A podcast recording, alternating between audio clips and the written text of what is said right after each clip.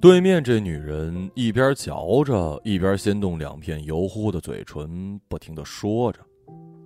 她恍惚觉得是在不该睡的时候睡，从不该醒的地方醒过来时的难过。每到这种时候，他会一时想不起自己是谁，或者为了时间被如此度过而惊讶。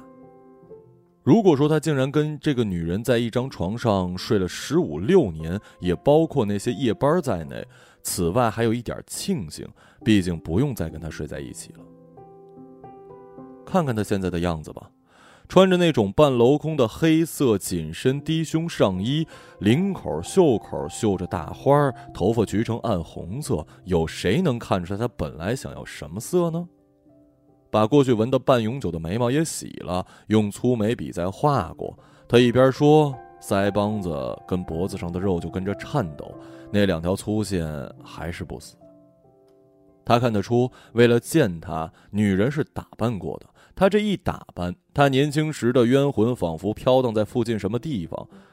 那时的他，虽说不是多好看，但是清清静静，像是一个正经的早上。他撇过头去看窗子，夜色落下来，窗户上映的都是饭馆里的黄色灯光，他的侧影，还有桌上的酒菜。他俩要了一盘凉菜、酸菜馅饺子、酱焖的牛尾巴鱼。他点过啤酒之后，又要了一盘盐炒花生米。渐渐才明白女人说的是什么，是在嚼他表妹的舌根子。表妹是他娘家兄弟姊妹里唯一有文化的。十几年前呢，跟她学电子的丈夫去了日本定居，向来是她嫉妒的对象。她那么高兴，肯定是表妹遇到了什么事儿。她说，表妹在那头每天做家务，伺候男人跟孩子出门，就和一伙中国老娘们往来。不知什么时候起呢，他们有了新玩法，用手机摇附近的人，摇到中国男的三句两句觉得合适，就领到家里去搞破鞋。他用“搞破鞋”这词儿用的很解恨。意思是谁都不过如此。那天他表妹摇到一个三十来岁的年轻男人，也是东北去的，在建筑工地上打工，年轻力壮。过了几个月，男人又来找他，说回老家把婚离了，孩子也不要了，是想跟他结婚的。他说我岁数比你大很多呀。男人说他乐意。他说我有丈夫有孩子。男人说你想想，你到底是想跟谁过？但他没说你拿什么养我，这句话不说就是他心里乐意。他招呼服务员伸出手指说：“再来四瓶凉的。”女人说：“别喝了，现在啤酒啊，在饭店卖的贵，超市才卖四块，这卖十二，四瓶啤酒快赶上鱼了。”他想了想，先来两瓶吧。表妹跟那男人纠缠了一段，终于也把婚离了。他跟儿子说找了份工作，需要到外地上班。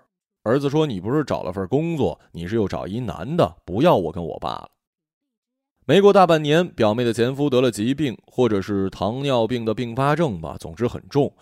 表就又和新男人搬到了他们原来家附近的公寓，白天回来照顾前夫跟孩子，晚上回新家。这么一年多就这么过了。最有意思的呀，哎，这事儿我们谁都不敢跟我老姨说，她还不知道姑爷换人了呢。哎，你就说这得哪天算一站呢？那对夫妇按他的印象是比他们俩怎么说呢？他自己承认高档一点的人。听到那女人用一份说不上是爱的东西换了好几份仇恨，毁了包括自己在内的东西，弄成这样，男人倒不觉得有什么可高兴的，准是一开始就错了，走进了不想要的活法里。过了几年呢，又倒霉的遇到了他想要的活法。这他妈跟我有什么关系啊？他又想着，盯着眼前的女人，他觉得烦，恨他告诉自己这件事儿没错，早就该跟他离呢，干嘛不早离？他不由得微笑一下，使他误以为他是在赞同他，还不是为了孩子？他原本想趁着这次要回那本相册，他想不起儿子小时候长什么样。他手头没有自己年轻的照片，那些照片也不可靠。那时候照相不是寻常的事儿，每回照儿子都一脸的不耐烦，被他掰来掰去。然后他自己摆出过于严肃或者是过于开心的模样，心想将来儿子会指着这些照片对孙子孙女说：“这是你爷爷。”现在他知道他不会被介绍给任何人，那本相册说不定哪天就会被扔掉，还不如让他再看看。他总觉得最近有种东西在迫近，叫他头皮发麻。按说不过是死而已，但又觉得比死气闷一些。他总看见殡葬公司的旧面包车停在院子里，下来俩人提溜着一个鞋盒子似的纸棺材，还没想过那东西和自己的关系。他算老，按外国的算法。还算得上年轻呢，但也到这岁数了。要是哪天像个稀里糊涂丢了老婆、得了重病的男人一样窝窝囊囊死在什么地方，一点也不稀罕，顶多是成全了别人。他现在就得安排这些事儿。他见面时随口说忘带了那本相册，然后一屁股坐下来开始翻菜单。你要那么想要啊，应该再嘱咐我一次的。他问了两次儿子，第一次女人是随便搪塞了几句，第二次就只是恨恨地瞪着他，听那意思，儿子不在本市，好像是跟朋友去海边玩了，不知道是几个人，有没有女孩，坐火车去外地，似乎早了点哦，对了，就是因为露出责怪他的意思，女人才瞪他的。他告诉儿子他们要离婚的时候，儿子的眼睛一直没离开电视，瞳孔跟着屏幕闪烁，离吧，你们俩早该离了。他准备好的安慰和自责的话，全都没用上。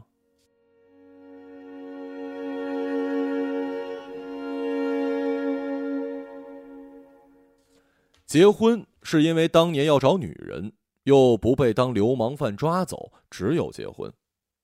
他妈那时候瞅着还行，想必看他也还行，他们俩只是没有将就下来。这也不奇怪，没将就下来的人和将就下来的人差不多一样多。等到没什么话说以后，就开始吵嘴，然后是干仗。女人说话没把门，总拿他跟别的男人比来比去。男人没动手已经算很不错了。他当然不恨女人，这个字儿可能得算得上爱过之后才谈得到吧。等他们又重新安静下来，各做各的饭，按月给他钱的时候。就到了可以离开的时候了。那天随便一说就成了。男人不要房子，总务科科长和他是老哥们儿，前几年也离了，能给他解决一间单身宿舍，上班更方便。存折和屋里的东西差不多都留给女人，毕竟女人带孩子。要说过错也没什么过错，最正宗的感情破裂，他们俩把日子过成了只剩下一层死皮的东西。你还他妈有脸笑话别人呢？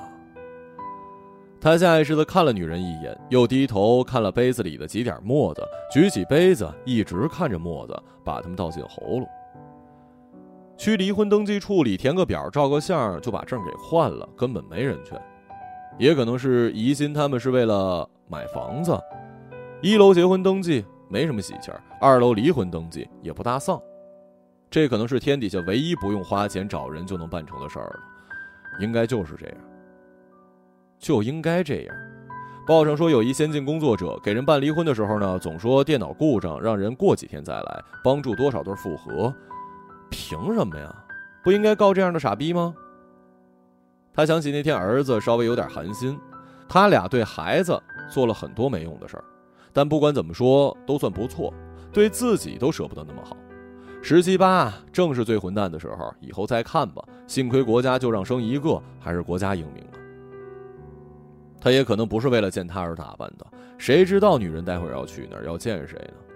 他听人讲过，女人这一年是怎么过的，就是和那几个老娘们天天喝酒打麻将，他们极力的拉上四五十岁的老光棍上他们的局子里，好在牌桌上为他争风吃醋，竞相用脚去蹭那人的腿肚子。他又看了看这个女人的眉毛，他不是嫉妒，真是不大在乎，顶多是为自己难过吧。那他为什么还要跟他吃饭呢？他想要什么呢？还是就是个坏习惯？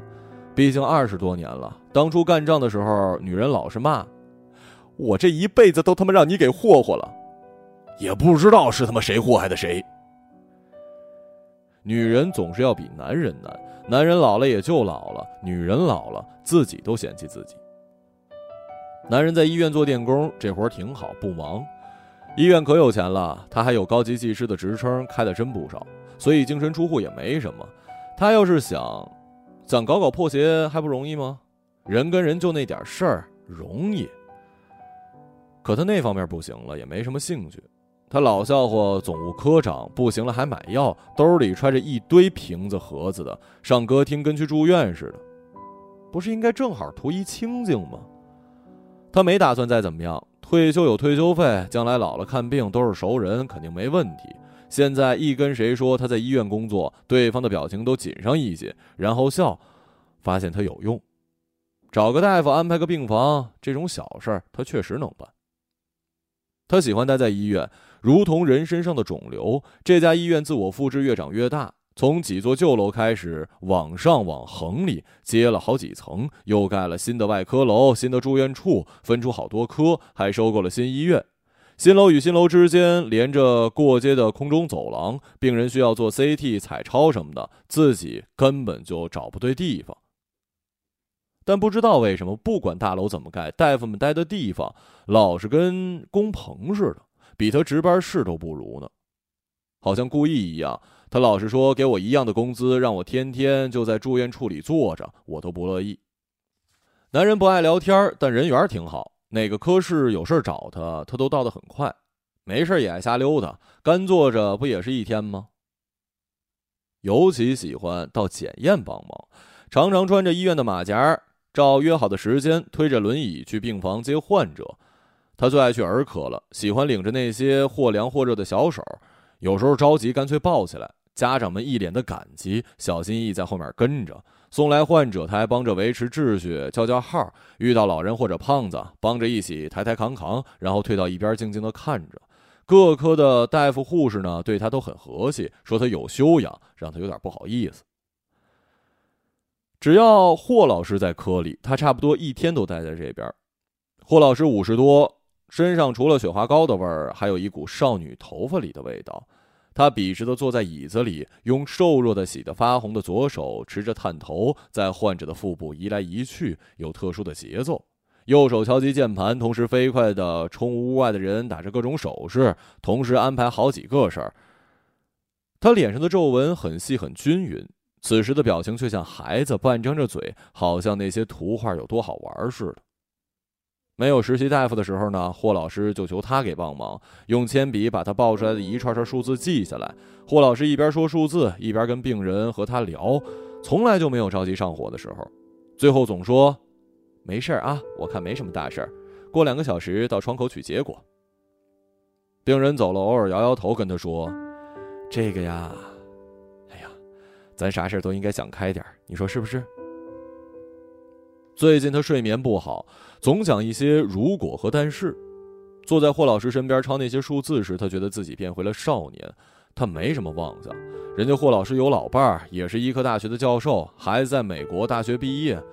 再说了，一个大夫怎么会看上一工人呢？当然，也有知识分子加工人的年代，那是什么年代呀？那种婚姻像是恶毒的玩笑，他盼着霍老师让他做点什么。他能想出的平静死法，就是死在跟他有关的事儿上。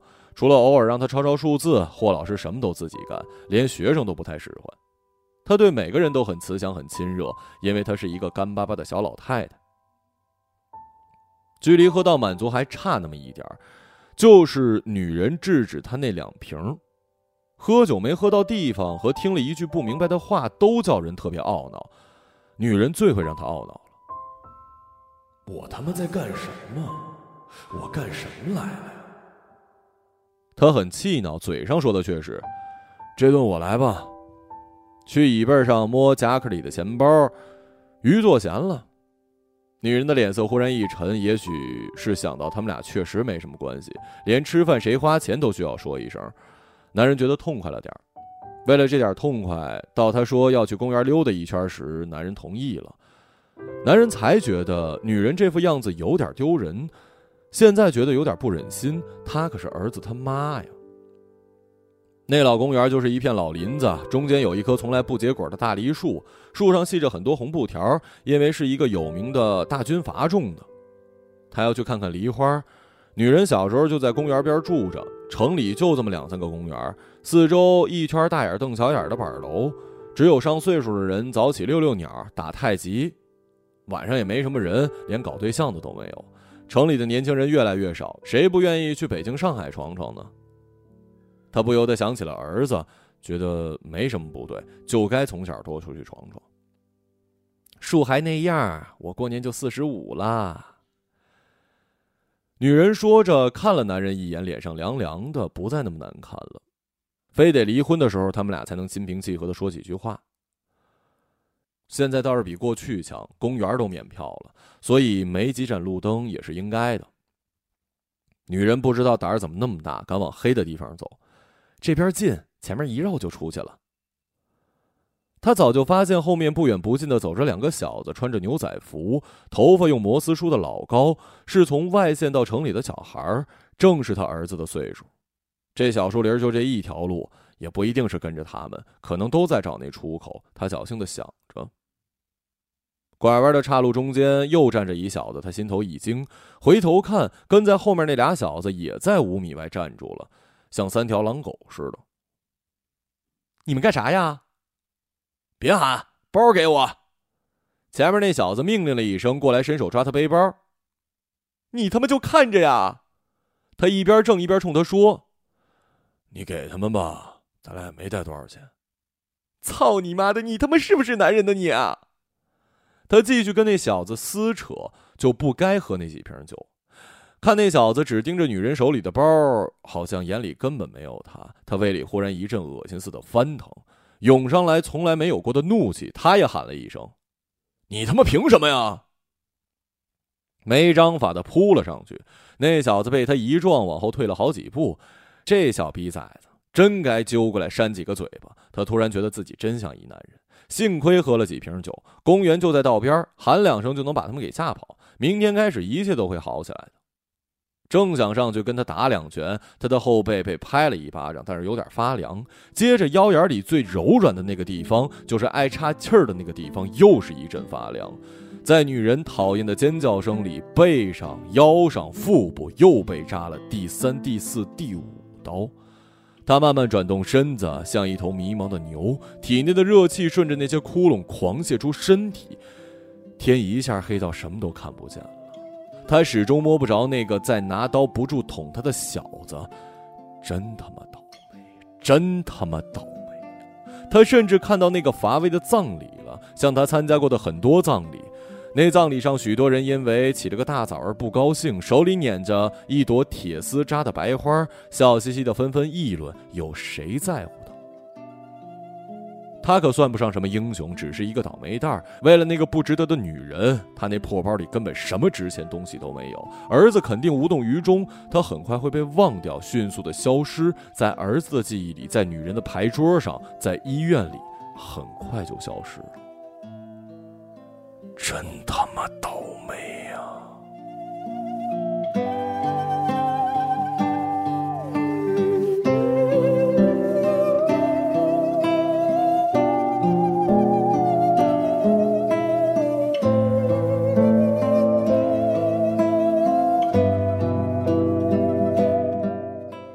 朗读者，马晓成。